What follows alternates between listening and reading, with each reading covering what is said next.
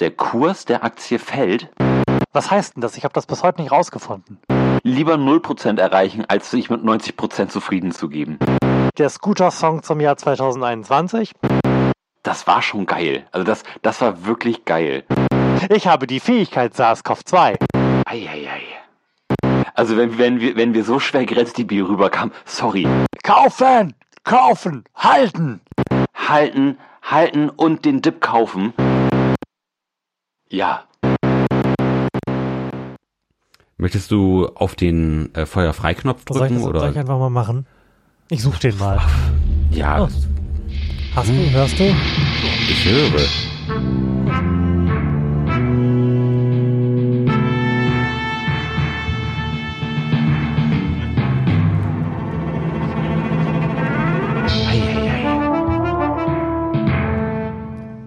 Herzlichen Glückwunsch zur 133. Episode des Florian Primel Podcast live aus dem Winter Wonderland einer immer noch unbefriedigenden Corona-Situation mit Lars Holscher. Und Florian Primel. Wir sind heute so ein bisschen clickbaity unterwegs, habe ich mir gedacht. Beziehungsweise in Mm. unserem Fall ein bisschen aufmerksamkeitsbaity, denn im Laufe dieses Podcasts werden wir die Geschichte erzählen, wie einer von uns bei GameStop Scheiße nochmal abgesahnt hat und der andere einfach Geldscheine ins Feuer geworfen hat, weil es so schön gebrannt hat und er nicht wollte, dass das Feuer ausgeht. Aber und wer davon wer ist, das erzählen wir aber erst später, weil ihr wisst ja, Clickbaity. Erstmal müssen wir noch so ein paar andere Sachen, glaube ich, aufkehren. So mal eben abklären, was denn im Winter Wonderland und in der Corona-Situation zu Hause so bei uns los ist, wie es bei uns privat aussieht. Und wir müssen, glaube ich, auch noch mal so ein bisschen über die allgemeine Stimmung sprechen und wir müssen ein bisschen Hausmeisterei machen, denn wir haben Feedback bekommen. Mhm. Genau. Nicht zu fassen. Nee, unglaublich. Sag mal, Lars, wie, wie ist Ja. denn deine Stimmung? Ach du, also die war, die war schon mal besser, aber ich bin guter Dinge, denn das Wochenende verspricht schönes Wetter. Der Lockdown hat sich mittlerweile zum Normalzustand umgewandelt, sodass mir jetzt auch keine Abweichung von der Norm großartig auffällt. Von daher bin ich eigentlich ganz, ganz guter Dinge, dass man jetzt die, zumindest die nächsten Tage irgendwie bessere Laune haben kann. Ich, es hat wahnsinnig geschneit in weiten Teilen Deutschlands. und Genau, das, das, das wäre jetzt ja. meine Frage an jemanden, der fast zehn Jahre jünger ist als ich. Mhm. Deine Top, wie viel Schneeerfahrung in Delmenhorst ist die aktuelle Situation? Oh, das ist auf, je, also auf jeden Fall unter den Top 3. Mhm. Ich erinnere ich mich an gesagt. ein, an ein paar ähm, Winter, wo ich zumindest als kleiner Junge irgendwie auf der großen Höhe im, im Schlitten hinterm Auto hinterhergezogen Mhm. wurde. Das ist aber vermutlich irgendwie ein Winter gewesen, den ich mir irgendwie gedanklich in, in mehrere aufteile. Wahrscheinlich ist das die Erinnerung aus, aus ein, vermutlich ist es sogar nur ein Tag gewesen, keine Ahnung. Ähm, von daher glaube ich schon, dass das ein Topwinter ist, denn wir haben echt megamäßig viel Schnee hier gehabt. Ich habe auf jeden Fall, se- seitdem ich hier wohne, noch nie so oft und auch so viel Schnee geschippt. So, und das ist zumindest schon mal über acht Jahre her. Also ich kann auf jeden Fall auch sagen, dass es in meinen Top 3 ist, wobei ich nicht weiß, welche Stelle es da einnimmt. Ähm, denn ich erinnere nur zwei Winter, in denen es möglich war, mit der Aufnahme des Schnees einer überschaubaren Fläche ein Iglo herzustellen. Einmal war ich ungefähr 10 und einmal muss ich so 14, 15, 16 gewesen sein, denn da habe ich mit Freunden ein Iglo auf dem äh, Schulhof des lokalen Gymnasiums hergestellt. Geil. Und das ist jetzt halt gerade wieder möglich. Also man kann ordentlich Mhm. Schnee schippen, wie du ja gerade schon gesagt hast. Und dann hat man aber auch ausreichend beisammen, um da ein Kind reinstecken zu können. Fuck. Yeah. Ich habe ja den großen Vorteil gehabt, dass meine Großeltern relativ früh in den Harz gezogen sind. Das muss irgendwie so 1997 oder so gewesen sein. Da bin ich gerade sechs gewesen. So, und dann bin ich da auch relativ regelmäßig mehrfach im Jahr gewesen und natürlich auch im Winter, so dass ich da immer irgendwie weiß weiße Weihnachten oder zumindest irgendwie weiße Osterferien oder so gehabt habe. Und das war total geil. so dass ich eigentlich gar nicht sagen kann, dass mir irgendwie weiße Weihnachten oder, oder ein weißer Winter gefehlt hätte. Ja, das war jetzt eher die letzten Jahre, wo ich jetzt nicht mehr irgendwie zwei Wochen am Mhm. Stück meine Oma besuchen gehe und da irgendwie mit dem Schlitten durch die Gegend bracker. Ja, also das ist, ja, das, ich, also ich, ich würde sagen, das ist der beste Winter, den ich hier in Delmenhorst hatte, glaube ich. Also zumindest an den ich mich erinnern kann. Ja, das, das könnte tatsächlich gut sein. Wobei, ähm, ich weiß gar nicht, ob gut oder schlechter die Kategorie ist. Ähm, es war ja ein wahnsinniges Schneechaos angesagt und ähm, es wurden direkt Vergleiche angestellt mit dem, wenn man denn so will, Schreckenswinter von 1979, wo ja hier quasi ein Meter hoch Schnee gewesen sein muss, den Bildern nach zu urteilen, die dann Ja, direkt irgendwie in den Nachrichten rumgereicht wurden. Das habe ich ein bisschen vermisst. Ich habe Ja. ich hab mir, so, so, ich hab mir so ein bisschen Katastrophenromantik Ja, ausgemalt, exakt. wie man hier zu Hause Exakt. eingeschneit ist und irgendwie so ein bisschen survivalmäßig unterwegs ist und oh, haben wir noch genug Dosen? Oh, wie komme ich jetzt noch irgendwie eine Pizza oder keine Ahnung, muss, muss irgendjemand noch eine Versorgungstour zum Aldi machen und oh, muss ich meine Ski rausholen? Ich sag mal, das kam jetzt überhaupt nicht zur Frage. Das war relativ fix irgendwie innerhalb eines Vormittags alles schon so weit wieder gekehrt, dass es überhaupt keine Probleme gab. Also auch den Montagmorgen, es hat ja im Grunde genommen Samstagnacht angefangen zu schneien. Ja. Oder von, von Samstag auf Sonntag und dann nochmal von Sonntag auf Montag. Und ich hatte den Montag gleich Frühschicht und habe um sechs angefangen zu arbeiten. Das war jetzt bei und uns das die Straße leider runter. kein Problem. Es war kein großes Problem. Die, also unsere Straße ist, das gehört natürlich zu den letzten Straßen, die jetzt irgendwie äh, präpariert wird, aber auch das war jetzt nicht megamäßig das, das Ding. Das war ein bisschen scheiße zu fahren, aber jetzt nicht, dass ich irgendwie Angst gehabt hätte, dass ich stecken bleib oder dass ich un unkontrolliert ein, ein Haus niederreiße mit meinem Auto. Also da war alles im Lot und die Autobahn war super frei, also da war im Grunde genommen gar kein Unterschied zum Normalzustand, außer dass halt die linke Spur gesperrt war, weil da halt Schnee lag. Also das war alles, das war alles locker, also das, haben- das haben sie gut im Griff gehabt. Leider, möchte ich sagen. Da war ich, da, da war ich tatsächlich ein bisschen enttäuscht. Ich habe ich hab wirklich gehofft, dass es so eine richtig krasse Katastrophensituation ist. Jetzt gar nicht, weil ich irgendwie Katastrophe wollte und wollte, dass es den Menschen schlecht geht. Im Gegenteil, ich habe mir so vorgestellt, dass das so eine gemeinschaftliche zusammenschweißende Kraftanstrengung aller Leute, die in diesem Schneegebiet hier im Norden sind, hervorrufen wird, die so ein bisschen aus dieser Corona-Lethargie rausreißt, weil man halt einfach mal was anderes macht und wenn es den ganzen Scheißtag Schneeschippen ist und Autos irgendwo rausschieben und irgendwie Leuten aufhelfen, die gerade das zwölfte Mal sich auf die Fresse gepackt haben beim Glatteis. Ja. Sowas, sowas habe ich mir vorgestellt und das ist leider nicht so weit gekommen. Ja, wir, wir haben Freitag auf der Arbeit auch schon uns Szenarien aufgemalt. Was ist, wenn ich nicht zur Arbeit kommen kann? Genau. Dann habe ich, habe ich mir einen Rechner fertig gemacht, auf den ich dann von zu Hause aus zugreifen kann. So weißt du, dann, dann, dann wäre plötzlich Homeoffice möglich geworden, weil das alles unmöglich Gutes Stichwort, müssen, müssen wir gleich nochmal drüber reden. Merkt ihr Ja. das? ja. Und ja, und dann kam es am Ende überhaupt nicht so. Also ich hatte echt mal Bock irgendwie auf, auf so ein bisschen was gehabt, was einmal aus dieser Corona-Situation einfach rausgerissen hätte. Mal so eine andere Katastrophe neben einer weltweiten Pandemie hätte ich, hätte ich ganz gut gefunden. Naja, zu einer Sache, die einen aus der Corona-Lethargie rausreißt, kommen wir ja nachher auf jeden Fall noch. Hm. Ich sag mal so, Geld ins Feuer werfen lenkt gut ab. Aber Mhm. ähm, ich wollte kurz was zu Homeoffice sagen, wo du es gerade angesprochen hast. Denn meine Frau erlebt inzwischen tatsächlich auch die Glorie des Homeoffice. Oh, Und das ist ja, stark. das ist natürlich grundsätzlich was Positives, dass auch Ihr Unternehmen das tatsächlich nach einem Jahr Pandemie mal geschafft hat, diese Möglichkeit auch in die Realität zu überführen. Ähm, und ich sag mal so, Homeoffice mit dem Kleinkind ist praktisch, ist unmöglich, selbst wenn eine andere Betreuungsperson da ist.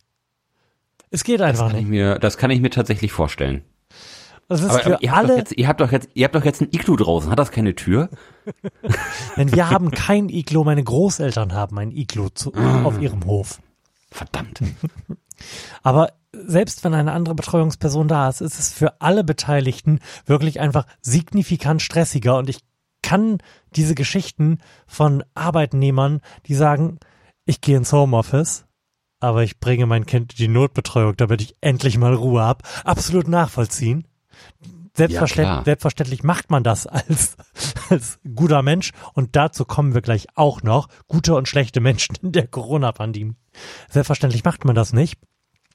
Aber ich kann es verstehen. Es, es ist für alle Beteiligten echt ein harter Struggle. Also auch für mich so als dann Hauptbetreuungsperson. Denn normalerweise kann ich mich einfach danach richten, was das Kind möchte, kann mit Tricksereien durchsetzen, was ich möchte und dann haben wir so einen Alltag. Aber du bist dann halt die ganze Zeit einfach nur damit beschäftigt, einen Workaround dafür zu finden, zu verhindern, dass das Kind irgendwie nach oben ins Arbeitszimmer rennt und mit der Mutter kuscheln will, ihr irgendwas erzählen will, sich unbedingt da hinsetzen und tuschen möchte, sowas.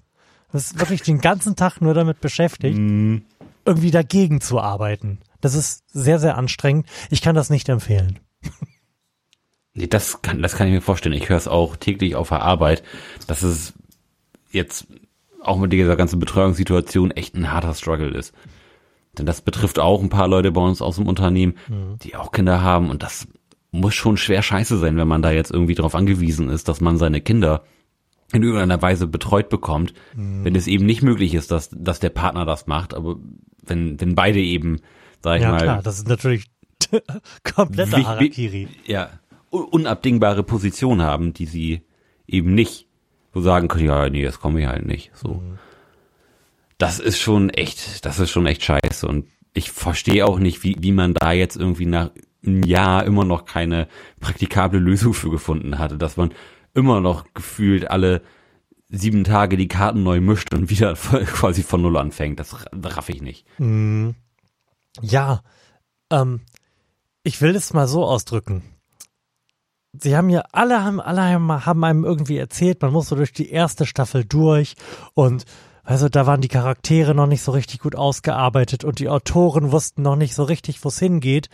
Aber es ist ganz klar, die zweite Staffel Corona ist genauso beschissen. ja. Die Charaktere sind immer noch genauso beschissen. Jens Spahn hat immer noch überhaupt gar keinen Plan, wo es hingehen soll. Und sowieso, äh, 2021 wird genauso wie 2020. Ich freue mich. Das Einzige, worauf ich mich am Ende des Jahres freuen werde, ist, glaube ich, der Scooter-Song zum Jahr 2021. Weil Fuck 2020 schon richtig gut nach vorne gegangen ist. Aber ansonsten bringt 2021 bisher wirklich viel, viel weniger Freude als diese ganzen äh, memifizierten Kampagnen im Internet irgendwie suggeriert haben. 2020 war scheiße, aber jetzt wird wieder alles gut. Irgendwie habe ich das Gefühl, das ist einfach nur Also Halbzeit. auch 2021 ist bislang schwer scheiße. Das, das, kann, das kann man bislang auch nicht anders sagen. Ja, und äh, ich möchte elegant oder zumindest ähm, irgendwie funktionierend überleiten zum Feedback, was wir bekommen haben. Denn in unserer letzten Sendung haben wir natürlich auch bereits länglich darüber gesprochen, dass die Situation scheiße ist und warum sie denn scheiße ist. Und Ja. du erzähltest unter anderem, dass ähm, Nataschas Onkel, wenn mich nicht alles täuscht, ähm, einen Ja. Corona-Test machen musste, weil er seinen Vater ins Krankenhaus gebracht hat und der da positiv getestet worden ist. Ja, genau. Und wir haben länglich darüber sinniert, warum dieser Test erst, keine Ahnung, Endtage später stattgefunden hat. Mhm. Und wir haben nämlich auf Twitter Feedback bekommen, und zwar habe ich eine DM bekommen von unserem gemeinsamen Bekannten, der auf Twitter als Stoke unterwegs ist. Ah, nicht zu fassen. Stark. Ähm, und ich, ich versuche mich in dieser Antwort darauf irgendwie, hm, ich weiß nicht, positiv irgendwie zu geben, aber im Grunde möchte, möchte ich ihm antworten, so dumm sind wir nicht. Denn uns wurde nochmal erklärt, dass eine Infektion ja so fünf bis sieben Tage braucht, bis man die dann in der PCR nachweisen kann. Man wäre ja, nicht quasi Ist- nach dem Erstkontakt sofort Träger des Virus und nachweisbar. Korrekt. Und wir haben uns da auch echt blöd ausgedrückt, habe ich festgestellt. Denn wir, wir, Ja. du sagtest irgendwie, was, Also wenn, wenn wir wenn wir so schwer Bier rüberkamen, sorry, Ja. da, das ist nicht die Realität. wir sind jetzt, glaube ich, einfach mal beide davon ausgegangen, dass äh, der Vater von Nataschas Onkel regelmäßig Kontakt zu seinem Sohn hat. Ja. Und dieser Kontakt nicht nur bei, zu dem Moment stattgefunden hat, bei dem er ins Krankenhaus gebracht worden ist. So ist es ja. Und darum waren wir irritiert darüber, dass da jetzt nicht einfach schnell mal eben irgendwie ein Test gedrückt wird. Ja. Und genau. die, die Tatsache, dass ein Virus eine gewisse Zeit im Körper braucht, um zu replizieren und dann auch am Start zu sein, ist uns bewusst. Und ähm, Das, ja, wo, das, wobei, ja, so, so eine Infektion fun- funktioniert halt nicht wie, wie so eine alte Backpfeife. Ne? Das, das, das tut halt nicht sofort weh. einmal ins Gesicht klatschen ist direkt rot-weiße Bescheid. Und ähm, dann hat der Gute uns noch was zum Thema Schnelltests erzählt. Und auch da frage ich mich, ob wir wirklich so debilmäßig rüberkommen. Denn da hat er uns halt nochmal erklärt, dass die halt bis zu dem Zeitpunkt, da er das vor einer Woche geschrieben hat, vor einer Woche einfach für die Heimanwendung verboten gewesen sind, weil ähm, es einfach keine Freigabe dafür gab, weil ähm, SARS-CoV-2 halt eine meldepflichtige Fähigkeit ist, so wie, äh, Fähigkeit, genau, eine Krankheit ist, so wie, ich habe die Fähigkeit SARS-CoV-2. Zu übertragen. genau. Und jetzt skill ich das nochmal, denn ich habe mir die Mutante eingefangen. Nein, ähm, dass es eine meldepflichtige Krankheit ist, so wie Masern und Windpocken und sowas. Und man das daher nicht äh, für die Heimanwendung freigeben konnte, weil man dann ja nicht sicher sein kann, dass es gemeldet wird. Bababobobababub. Und das wurde beim Design der Produkte nicht bedacht und die müssten halt idiotensicher sein. Und ich haben wir den Eindruck erweckt, dass nicht genau die Tatsache, dass das so ist, unsere Kritik ist. Also mi- mi- mir meine Kritik war nicht, dass es keine Schnelltests gibt oder dass die Hersteller die nicht so gemacht haben, nicht designt haben, dass ich sie anwenden kann. Meine Kritik war, dass die nicht in dieser besonderen Situation einfach trotzdem freigegeben werden, weil es denn vielleicht ein bisschen helfen könnte. Dass wir in Deutschland wieder so eine, das muss alles 100.000 prozentig Mhm. korrekt sein, Attitüde da an den Start legen. Ah, das, Ja. das macht mich wahnsinnig. Ja, es, es soll natürlich auch alles seine sozialistische Richtigkeit haben. Das ist ja, das ist ja auch wichtig und richtig. Aber ich glaube schon, dass, sagen wir, sich zu Hause zu testen durchaus den einen oder anderen Vorteil mit sich bringt, der es vielleicht wettmachen würde, dass äh, Papa Staat dann alles weiß. Wobei es ja auch wahrscheinlich so wäre, dass wenn ich jetzt zu Hause einen, einen Coffee-Test machen würde und positiv wäre, würde ich ja durchaus beim Arztanruf sagen, ah, also ich habe gerade so einen kleinen Selbsttest zu Hause gemacht. Ich glaube, ich habe Covid. Was machen wir jetzt? Ja, Das, aber das, ist, das ist ja eigentlich, eigentlich keine Krankheit, die man jetzt einfach so zu Hause ohne ärztliche Betreuung einfach so durchstehen möchte. Aber ganz offensichtlich denkt der normale Deutsche nicht so. Und zwar selbst bis hin zu aus meiner Sicht sehr intelligenten Personen scheint es da irgendwie einen, einen krassen Bias zu geben, der wirklich irgendwie in diesem Denken, dass das alles perfekt sein muss und dass das überhaupt keinen Wert hat, wenn wir damit nur, keine Ahnung, 70 Prozent der Leute, die sich testen, irgendwie abfangen und die sich damit vernünftig ähm, verhalten werden, einfangen. Selbst Holgi hat auf Twitter geschrieben, dass er das für keine gute Idee hält, dass sich die Schulkinder, also dass in Schulen jetzt Selbsttests gemacht werden, weil man ja nicht sicher sein könne, dass die das alle ordentlich machen. Und wo wäre denn dann seine Sicherheit, dass neben seinem Kind, er hat kein Kind, aber dass neben seinem Kind äh, nicht ein Kind äh, steht, dessen Eltern das falsch gemacht haben oder ihn trotzdem hingeschickt haben oder sonst was? Hm. Und die Antwort darauf muss ja einfach sein, ja, aber sonst wüssten sie es doch gar nicht. So, wir haben, sonst haben wir einen kompletten Blindflug einfach. Hm. Was man, also Ja, und- und- diese Attitüde macht mich echt, echt rasend. Den Leuten das einfach nicht zuzutrauen und nicht zu erkennen, dass selbst wenn du damit nur, weißt du was, wenn nur 20 Prozent der Leute in der Lage sind, das richtig zu bedienen, ne?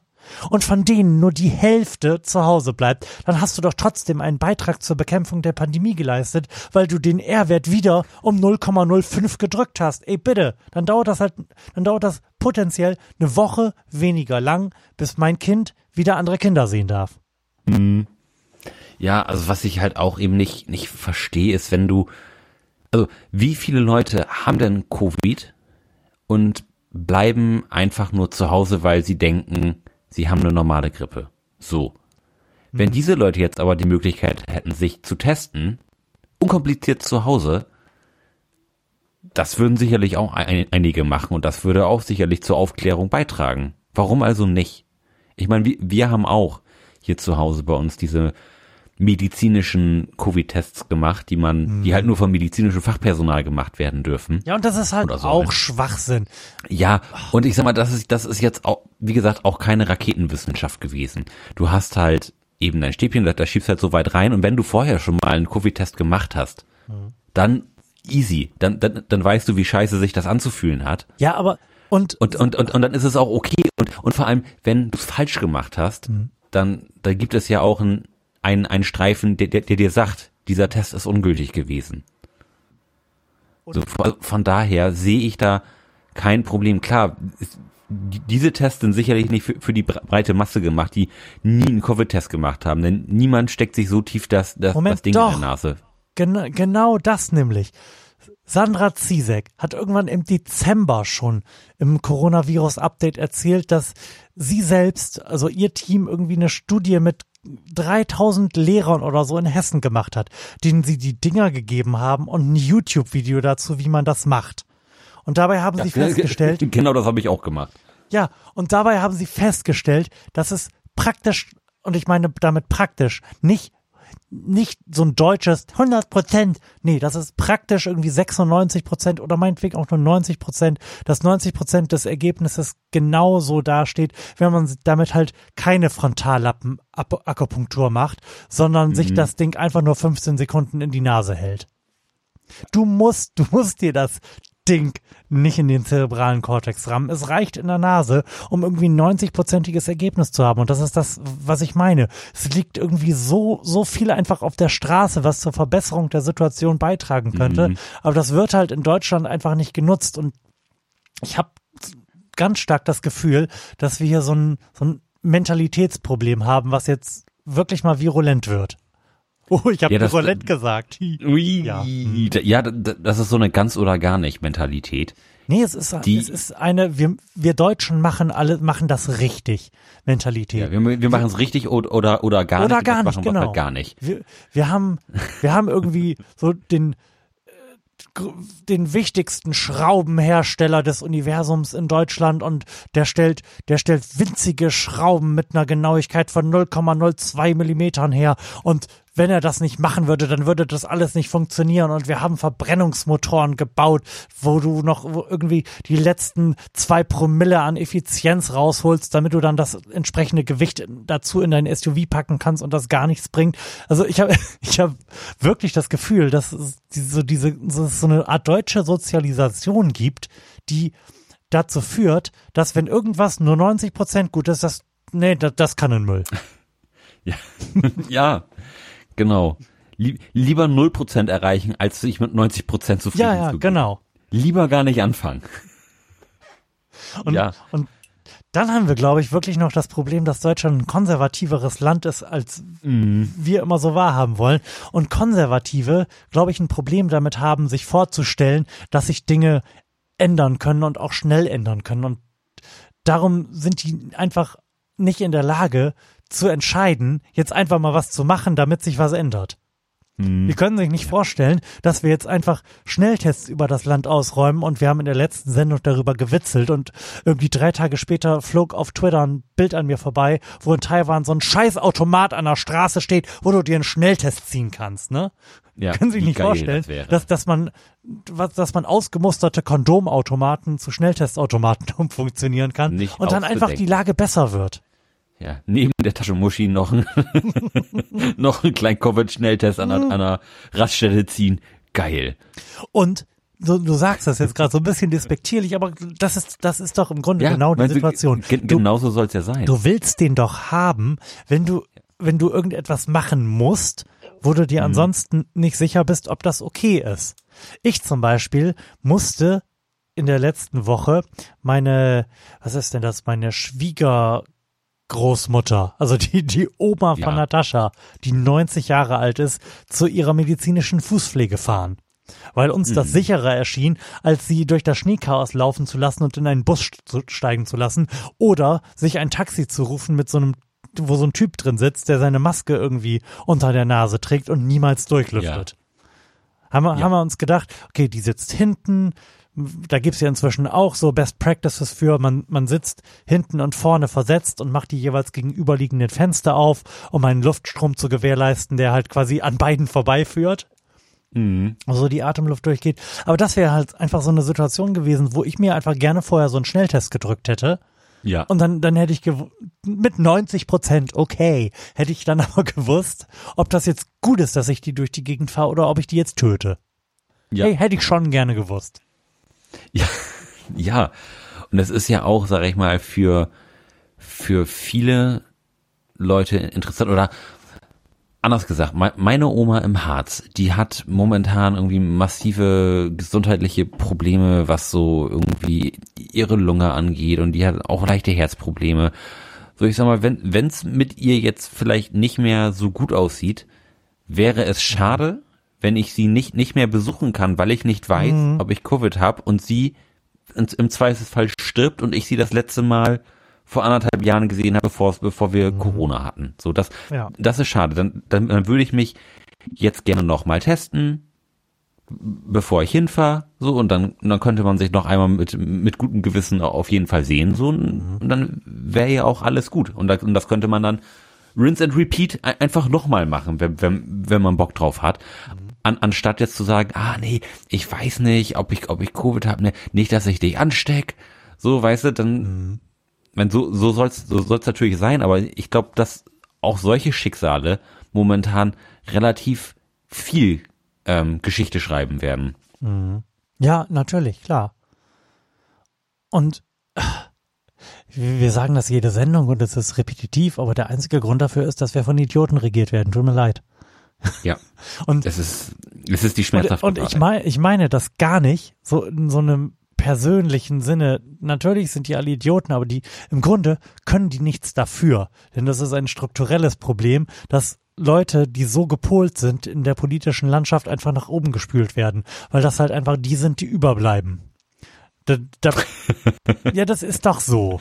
Ja, ja, es ist so. Da, blei da bleiben doch nicht die intelligentesten und die tüchtigsten und schaffenskräftigsten Besten über, sondern, sondern halt die, die bei der, schon bei, bei der Kreisversammlung irgendwie um drei Uhr nachts dann einfach nur am Tisch gesessen haben und sich den Scheiß angehört haben, weil die halt einfach so ein dickes Fell haben. So ist es doch. Mhm. Ähm, ich, ich, ich muss noch mal ganz kurz zurück zu, zu diesem Feedback, was wir bekommen haben, denn das klang jetzt echt, als hätte hätte ich das komplett scheiße gefunden, dass der gute Stoke uns das geschickt hat. Das stimmt natürlich nicht. Wir freuen uns grundsätzlich sehr über Feedback und ich habe mich Ja, auch das- das- darüber das auch gefreut, super aber wir, das- wir sind halt, wir sind halt nicht doof, wenn wir den Eindruck erwecken. Gut, wenn wir den Eindruck erwecken, denken die Leute, wir sind doof, ne? Das, Was das, sollen denn- das was macht sollen sie natürlich denn machen? Ich Ja, sie können ja nur versuchen, uns zu helfen. Ja, also, also in, in dem Nein, Sinne also- finde ich es richtig gut, dass Stoke uns darauf hingewiesen hat, dass wir in unserem Podcast full retard mäßig rüberkommen. Ja, es, es, es mag ja durchaus auch sein, dass wir zu gegebenen Anlässen sicherlich auch, auch viel Dünnschiss verzapfen. Von daher bin ich auch dankbar dafür, wenn, wenn jemand sagt, ach, nee, also ganz so ist, ist es jetzt nicht. Also wir sind ja auch alle zum Glück kritikfähig. So, Ja, schwierig, schwierig. wollen wir jetzt nach äh, bald, bald einer Stunde, wobei wir hatten ein bisschen Vorgeplänkel drin, wollen wir jetzt nach bald einer Stunde mal den Clickbait auflösen quasi? Oh ja, fuck yeah, can't stop, won't stop, GameStop. Ich, wei- ich weiß nicht, wie wir, wie wir jetzt an die Sache rangehen. Also, im Grunde hat ja jeder Podcast, der in den letzten zwei Wochen erschienen ist, oder auch, wie lange ist denn das her jetzt? Drei Wochen. In den letzten drei Wochen erschienen ist, auf irgendeine Art und Weise GameStop thematisiert, so sich dieser Mhm. Podcast denn nicht ums Häkeln oder abseitige Indie-Filme dreht. Mhm, ja. Mhm. Ich, ich wollte gerne mehr darüber erfahren und war dann aber irgendwann tierisch genervt davon, dass jeder dieser Podcast, Podcasts erstmal eine Stunde damit verbracht hat, zu erklären, wie Short-Selling funktioniert. Ja. Weil nach dem zweiten Mal hatte ich es dann auch irgendwann verstanden. Woll, wollen wir das trotzdem nochmal erklären, wie das funktioniert? Das, das vielleicht auch an unsere beiden Hörer. Ähm, Mhm. also ich kann nicht so gut beurteilen, ob Hörer, die den Florian Primel Podcast hören, ansonsten, keine Ahnung, eher so abseitigen Scheiß hören oder ob die die Lage der Nation hören und andere äh, im Hier und Mhm. Jetzt verorteten Nachrichtenpodcasts und sowas und da da eh schon informiert sind. Also braucht ihr so basale Informationen von uns auch noch oder oder lieber nicht? Sollen sollen wir einfach unseren unseren Scheiß machen? Das das würde ich gerne wissen. Also ich, ich da hätte ich Bock auf Feedback, was so erwartet wird. Was sagst du, Lars? Wollen wir dann wollen wir noch ganz Ja, ganz vorne man, anfangen? man muss es ja zumindest einmal ganz kurz erklären. Man Okay. muss ja jetzt nicht den, den, die, die epische Breite machen, Mhm. aber man, man kann es ja mal ganz kurz umreißen, was, was mit Short Selling gemeint ist. Okay, das, das ist nämlich ein Basic davon. Und pass auf, du, du erklärst jetzt kurz, was Short Selling ist und ich gehe ganz kurz Pipi machen, okay? Ja, Sehr gut. okay. Ja, viel Spaß. So, also Short Selling ist im Grunde genommen eine Wette darauf, dass der Kurs eines Unternehmens fällt, also dass die Aktie an Wert verliert. So, es gibt quasi eine Partei, die leiht sich jetzt eine Aktie von jemandem, der die Aktie besitzt. Und verkauft sie dann aber. Sprich, die, der sich die geliehen hat, verkauft die Aktie, so, und muss sie irgendwann ja logischerweise zurückgeben, so. Und die, die Hoffnung dahinter ist, dass der Kurs der Aktie fällt, so dass er die später billiger wieder einkaufen kann und zurückgeben kann. Und er quasi durch den, durch den Kursfall Geld verdient. So, das ist der große Gedanke hinter dieser ganzen GameStop-Aktion gewesen. Denn bei GameStop sind zum besten Zeitpunkt, glaube ich, über 130 Prozent der Aktien geschortet gewesen. Also wahnsinnig viele. Und der, und der Wunsch ist gewesen, dass die Aktien gekauft werden und damit der Kurs steigt. Denn wenn mehr Aktien gekauft werden, steigt der Kurs. Und die Shortseller, also die, die die geliehenen Aktien verkauft haben, müssen die Aktien zurückkaufen. Nicht irgendwann, nein, sondern zu einem ganz bestimmten Zeitpunkt, um eben ihre Pflicht zu erfüllen. So. Und jetzt kommt Florian wieder von der Toilette. Ey, wie hast du denn das gehört? Ich war voll leise und wollte gerne, gerne einfach mal so, E- so reinspeien. Nee, ich, ich war gerade dabei zu erklären oder die, die Zuspitzung der Situation zu erklären. Also, dass die Aktie von GameStop über 100% geschortet gewesen ist. Wie? Und dass das, Wie hast, wie hast du Short Selling denn? Hast du es mit Aktien erklärt oder mit Gegenständen? nee, mit, mit, mit Aktien. Ich habe, ich habe gesagt, dass sich Leute Aktien von jemandem leihen und, und die verkaufen. So. Und dann hoffen, dass der Kurs fällt und sie die Aktie billiger zurückkaufen können, um sie dann wieder zurückgeben zu können. So, das ist ja im Grunde genommen ganz einfach. Also ich habe es ganz lange wirklich einfach nicht verstanden, wie das, wie das funktioniert und sein kann und überhaupt. Und irgendwann ist dann aber der Cookie so ein bisschen gecrumbled und dann habe ich nicht mehr verstanden, wie ich es nicht verstehen konnte. Ja. So, so ein bisschen wie mit diesem Bild mit dem Gesicht und der Lampe, wie du dann irgendwann nicht mehr das andere sehen kannst, wie du nicht mehr nachvollziehen ja. kannst, wie, wie du das nicht verstanden haben kannst. Ja. Ja. Ja, Florian. GameStop also, ja.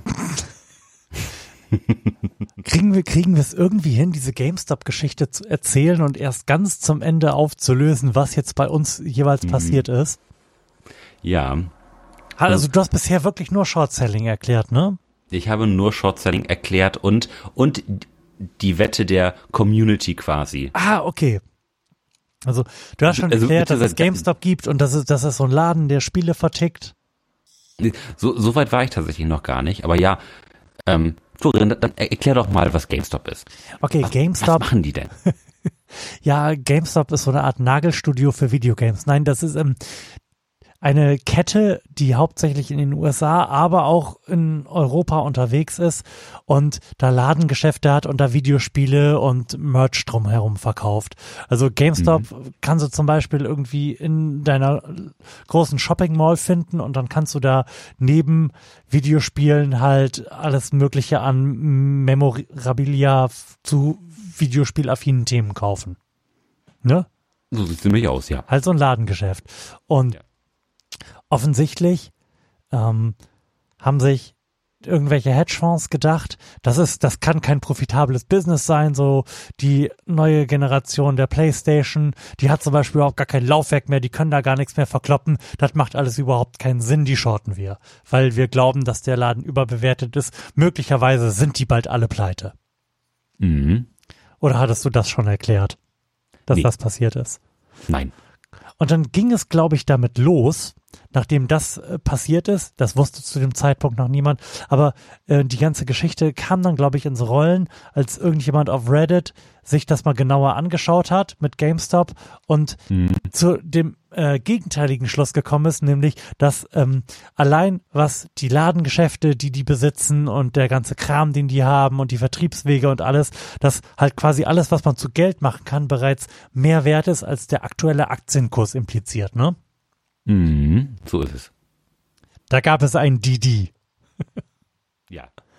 Was heißt denn das? Ich habe das bis heute nicht rausgefunden. Due Diligence oder so? Eine Okay. weitere, eine tiefergehende Analyse. Untersuchung der Analyse, genau. Der aktuellen Situation, ja. Okay, und was ist dann genau passiert? Ja, dann hat sich ähm, eine ganze Community auf diese Aktien gestürzt. Ähm, Reddit ist eine Internetseite, wo sich verschiedene Communities treffen in, in sogenannten Subreddits. Das sind relativ monothematische Unterforen, wenn, wenn man so möchte. Und eben eines hat sich darauf spezialisiert, äh, ja, Wall, Wall Street Bets ähm, ja, zu, zu organisieren und äh, Lost Porn, also Le Leute, die viel verloren haben oder Leute, die viel gewonnen haben, die treffen sich da, tauschen Tipps aus und Ideen und da hat einer vor, vor anderthalb Jahren oder sowas, glaube ich, relativ stark in, in GameStop in, investiert und hat da immer, glaube ich, wöchentlich oder monatlich zu Anfang immer sein GameStop äh, YOLO Investment äh, gepostet. So das sah auch eine ganze Weile lang relativ schlecht aus, weil die Zahlen auch immer noch weiter nach unten gingen. Und irgendwann ging sie dann so langsam nach oben. Und das hat dann immer mehr Traktion bekommen, bis dann quasi so Anfang, Mitte Januar das Ganze angefangen hat, richtig Fahrt aufzunehmen. So Anfang Januar lag der Aktienkurs, glaube ich, doch irgendwie so bei drei Dollar, vier Dollar oder sowas. Und dann eine Woche später lag er dann irgendwie schon bei zehn. So, und dann fing es irgendwie an, dass Interessant. die Leute gesagt haben, hm, könnte da vielleicht was dran sein an dieser kruden Theorie, die, die dieser User schon vor anderthalb Jahren aufgestellt hat? Mhm. So, und dann fing immer mehr Leute an zu investieren und das Ganze, und dieses ganze Thema siffte dann auch so aus diesem Subreddit raus und immer mehr. Ja, nee, aber Moment, Moment, aber dann, dann wurde es doch in diesem Subreddit erstmal zu einem Krieg gegen die Hedgefonds aufgeblasen, oder? Mm, Ja, auch, auch. Das war alles relativ, relativ gleichzeitig. Ich Hast du schon über den Squeeze gesprochen? Nein, Okay. nein, über, über, über den Squeeze sind wir, da sind wir noch nicht zugekommen. Okay. Ja, au- auf jeden Fall hat sich da dann, wie du schon gesagt hast, so, so, so eine kleine Anti-Stimmung gegen die Hedgefonds, die eben dieses Unternehmen geschortet haben, eingestellt. Und immer mehr haben sich quasi so ein bisschen als die Robin Hoods der, der Wall Street gesehen und eben auch aus Überzeugung dann Aktien gekauft und gesagt, ah nee, denen zeigen wir es jetzt, da sollen die mal schön dran verrecken an ihren ganzen Shorts. So, und dann hat das Ganze so viel Traktion und auch Lautstärke bekommen, dass es halt eben nicht nur noch ähm, in diesem Unterforum besprochen wurde, sondern plötzlich in den anderen Investment zentrierten Foren, so dann ging es immer weiter, dann war es plötzlich auch in allen anderen Foren, dann war es plötzlich im Fernsehen, im Radio und plötzlich hat meine Oma mich gefragt, was ist eigentlich GameStop? Und ich glaube, das ist jetzt die Stelle, an der man über den Short Squeeze sprechen muss, ne? Ja, genau. Weil der Mechanismus, der irgendwo in diesem, dieser Steigerung des Aktienkurses dazu geführt hat, dass es quasi ein todsicheres Ding war, dass der Aktienkurs noch weiter steigen wird, ähm, den, den gab es in der Vergangenheit schon mal, nämlich in der Finanzkrise, als kurzzeitig Volkswagen das wertvollste Unternehmen der Welt war, weil auch da äh, Volkswagen von Hedgefonds gesch ähm, geschortet worden ist und der Aktienkurs aber irritierenderweise gestiegen ist. Und dann stellt sich eine Situation ein, bei der diese Hedgefonds quasi ihre Aktien zu, zurückkaufen äh, müssen, weil sie sich sie ja ausgeliehen haben, um sie shorten zu können. Und die müssen dann zu einem bestimmten Datum zu jedem Preis kaufen. Und ja. dann hat sich im Reddit halt quasi so ein so ein Mob gebildet, der einfach die Hedgefonds fertig machen wollte und gleichzeitig quasi ein todsicheres Ding an der Hand hatte, weil sie ja wussten, die müssen kaufen. Das heißt, selbst wenn ich jetzt zu einem komplett überteuerten, absurden Kurs noch Aktien kaufe, dann ist das erstens eine Aktie, die der Hedgefonds nicht kaufen kann und zweitens eine Aktie, die ich später viel teurer verkaufen kann, weil der scheiß Hedgefonds muss sie ja nehmen. Mhm, ja. Und auf diesem Weg kicken dann natürlich auch so die Mechanismen des modernen Börsenhandels ein, dass irgendwelche Bots einfach auch kaufen, weil, mhm. weil der Kurs so durch die durch die Decke geht und so ist es dann halt auch gekommen, ne? Wie wie hast du das wahrgenommen? Wann wann war so der Punkt, als es richtig durch die Decke ging? Ah, der also der der Punkt, wo du gemerkt hast, alter Falter, irgendwas geht hier, das ist so 25. Januar oder so gewesen. So, da, da hat die Aktie schon ganz schön Bock gehabt. So, das, das ist tatsächlich auch so das, das erste Mal gewesen, dass ich überhaupt dieses Wall Street Bets Forum irgendwie wahrgenommen habe, so, so ein paar Wochen vorher okay. und hab, da, bin da dann irgendwie so ein bisschen reingerutscht. Mhm. Und hab dann überlegt, oh, pff, ja, was du denn, ne? Ja, und da hat man dann schon gemerkt, die Aktie hat Bock und das ging dann relativ schnell hoch. Ich habe hier gerade den, den, den Kursverlauf offen. Also wenn man jetzt mal zurückgeht, so auf den 5. Januar, da habe ich anscheinend eben so ein bisschen äh, übertrieben oder untertrieben gehabt. Die, die Aktie hat am 5. Januar hat sie 14 Euro gekostet. Ja. So. Und dann hat sie ähm, so am 13. Januar hat sie 16 gekostet. Am 14. Januar 27 Euro. Dann am 15. 35. So, und dann hatten wir zum Beispiel am 22. Januar 36 Euro.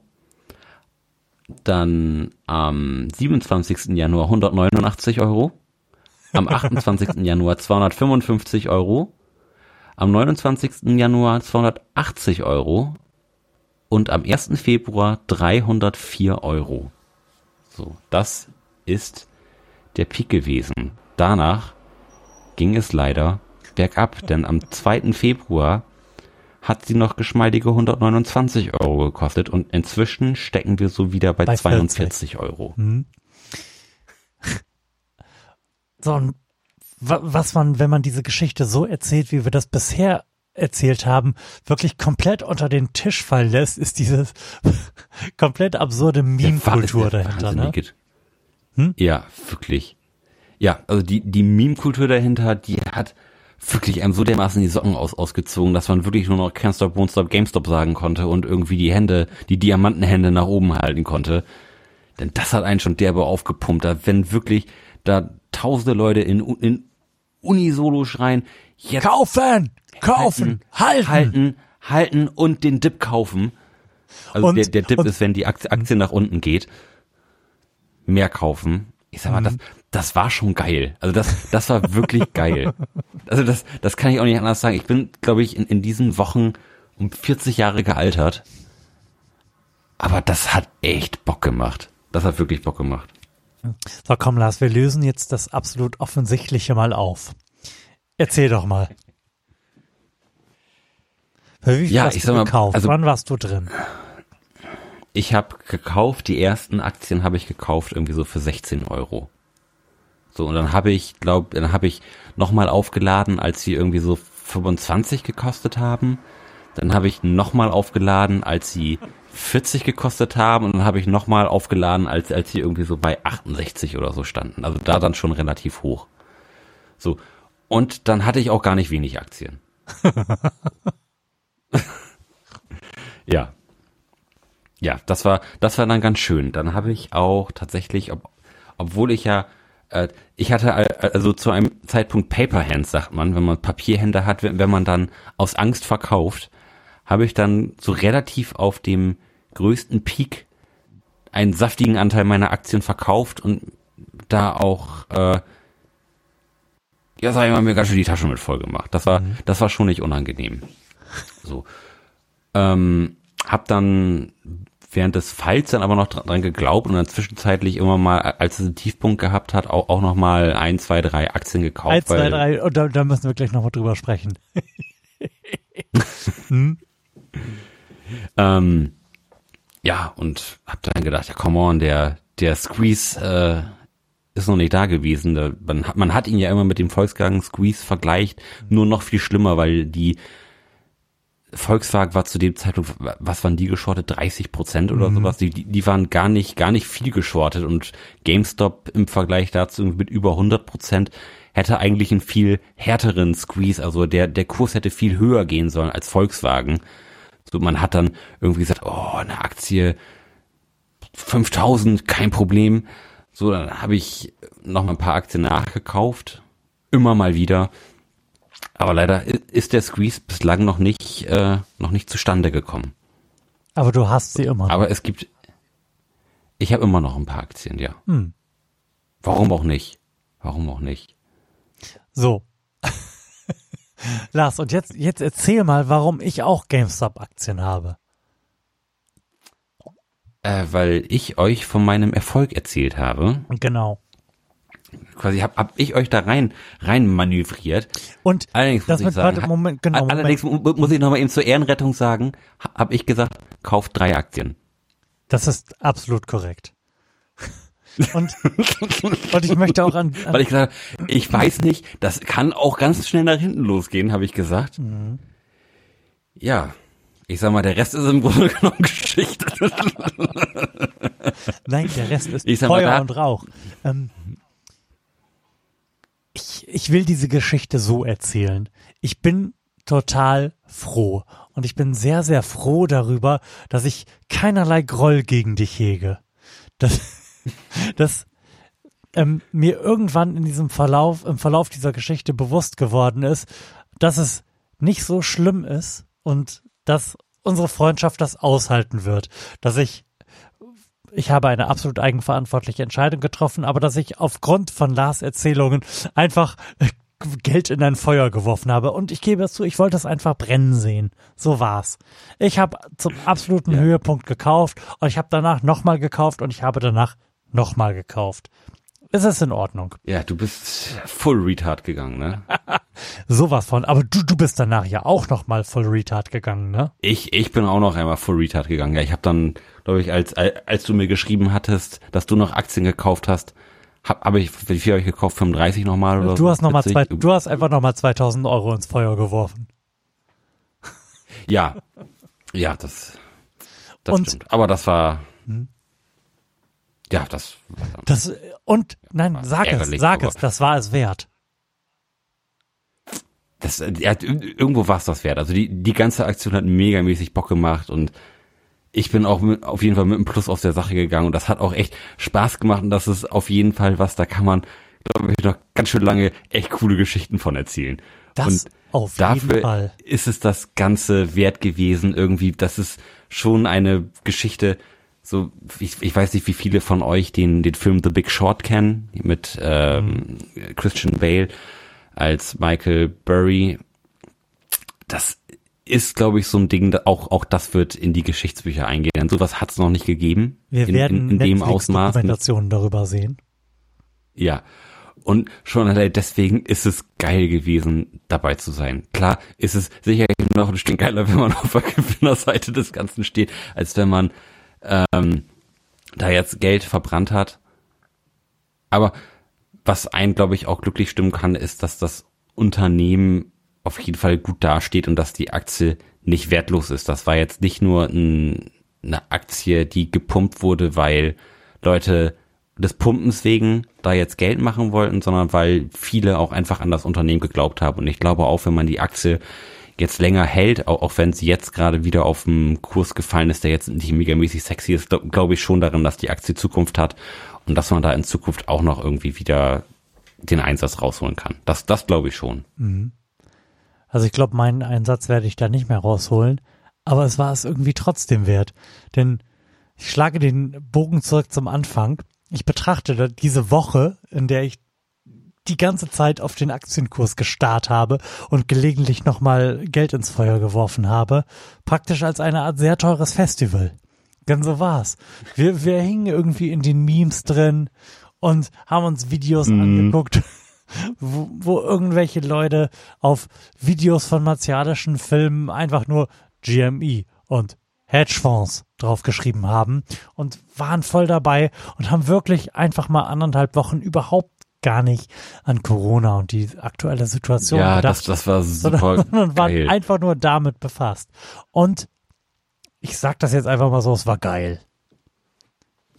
Also das, das, das war wirklich geil, weil es halt echt mal was, was anderes gab, was, mhm. was, was irgendwie wichtig war und, und, und was die Welt oder zumindest das, das Internet irgendwie so als, als Kollektiv bewegt hat. Und das hat mhm. echt Bock gemacht, da auch an vorderster Front irgendwie mitzukämpfen und auch noch, auch noch mit am Ende zu versuchen, dass das Ruder noch rumzureißen, auch, auch wenn dann der, der Kurs gefallen ist, da dann trotzdem noch gekauft zu haben und so. Das, das hat schon Spaß gemacht. So, das, das kann man nicht anders sagen.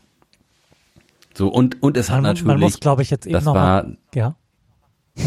Ja, was, was muss man? Man muss, glaube ich, noch mal ganz kurz reinwerfen, was für ein beschissener Haufen an Privilege das wieder gerade ist, den wir hier, den wir hier abfackeln, weil das Geld, oh ja, dir, so, oh ja. dir so eine Art Festival in dieser Situation leisten zu können, musst du halt auch einfach erstmal haben, ne?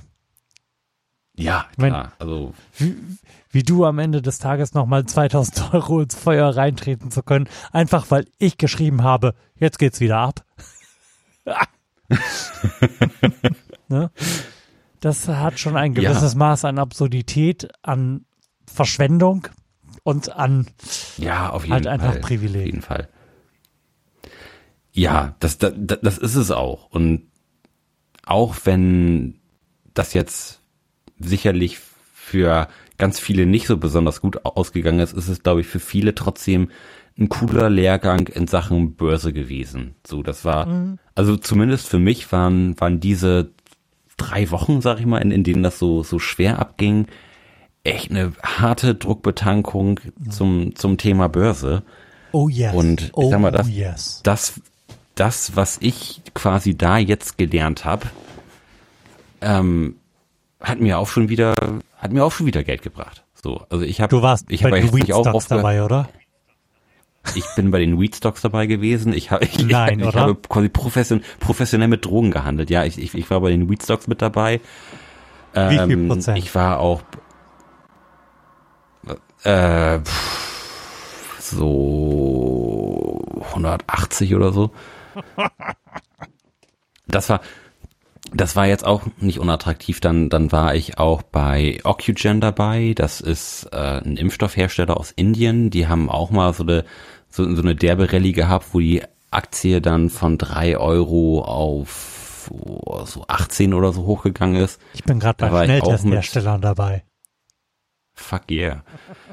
ähm, da, da, da bin ich drin und also das, das ist alles schon cool und wenn man jetzt so ein bisschen GameStop gesehen hat, wie, wie schnell das auch dann wieder bergab gehen kann, dann ist man da jetzt so ein bisschen sensibler, was das Ganze angeht. So und, und, und auch ein bisschen vorsichtiger und ich sag mal so, den, den, die 35 Aktien, die ich da jetzt hinter, hinter GameStop am Ende nochmal hinterhergeworfen habe, die sind auf jeden Fall schon wieder da. So. Mhm. Und das ist schon, das ist schon ganz geil. So. Ich, es ist natürlich auch gerade so ein bisschen Goldgräberstimmung bei, bei den ganzen Aktien. Überall fährt die Wirtschaft so langsam wieder. Im Grunde genommen steigt jeder Kurs. Mhm. Jetzt, jetzt so global gesehen. Klar, du, du hast natürlich jetzt auch irgendwie wieder Verlierer, wenn du jetzt gerade irgendwie Wheat Stocks gekauft hast am Ende. Mhm. Der, der Rallye hast halt auch geil hart wieder reingeschissen irgendwie. Kannst halt auch mal wieder so die Hälfte deines Geldes jetzt verloren haben ja, es ist halt alles immer eine, eine wahnsinnige Timing-Frage, ne? Und es ist halt auch, es, es ist, unterm Strich ist es halt auch ein Glücksspiel. So, und mal hast du halt Glück, mal hast du Pech. So, ich habe auch schon Geld verbrannt. So, das ist, das ist halt so. Aber es macht auf jeden Fall Spaß und es ist irgendwie auch jetzt eine ne gerne genommene Abwechslung zum, zum Thema Corona. So. Ja. So.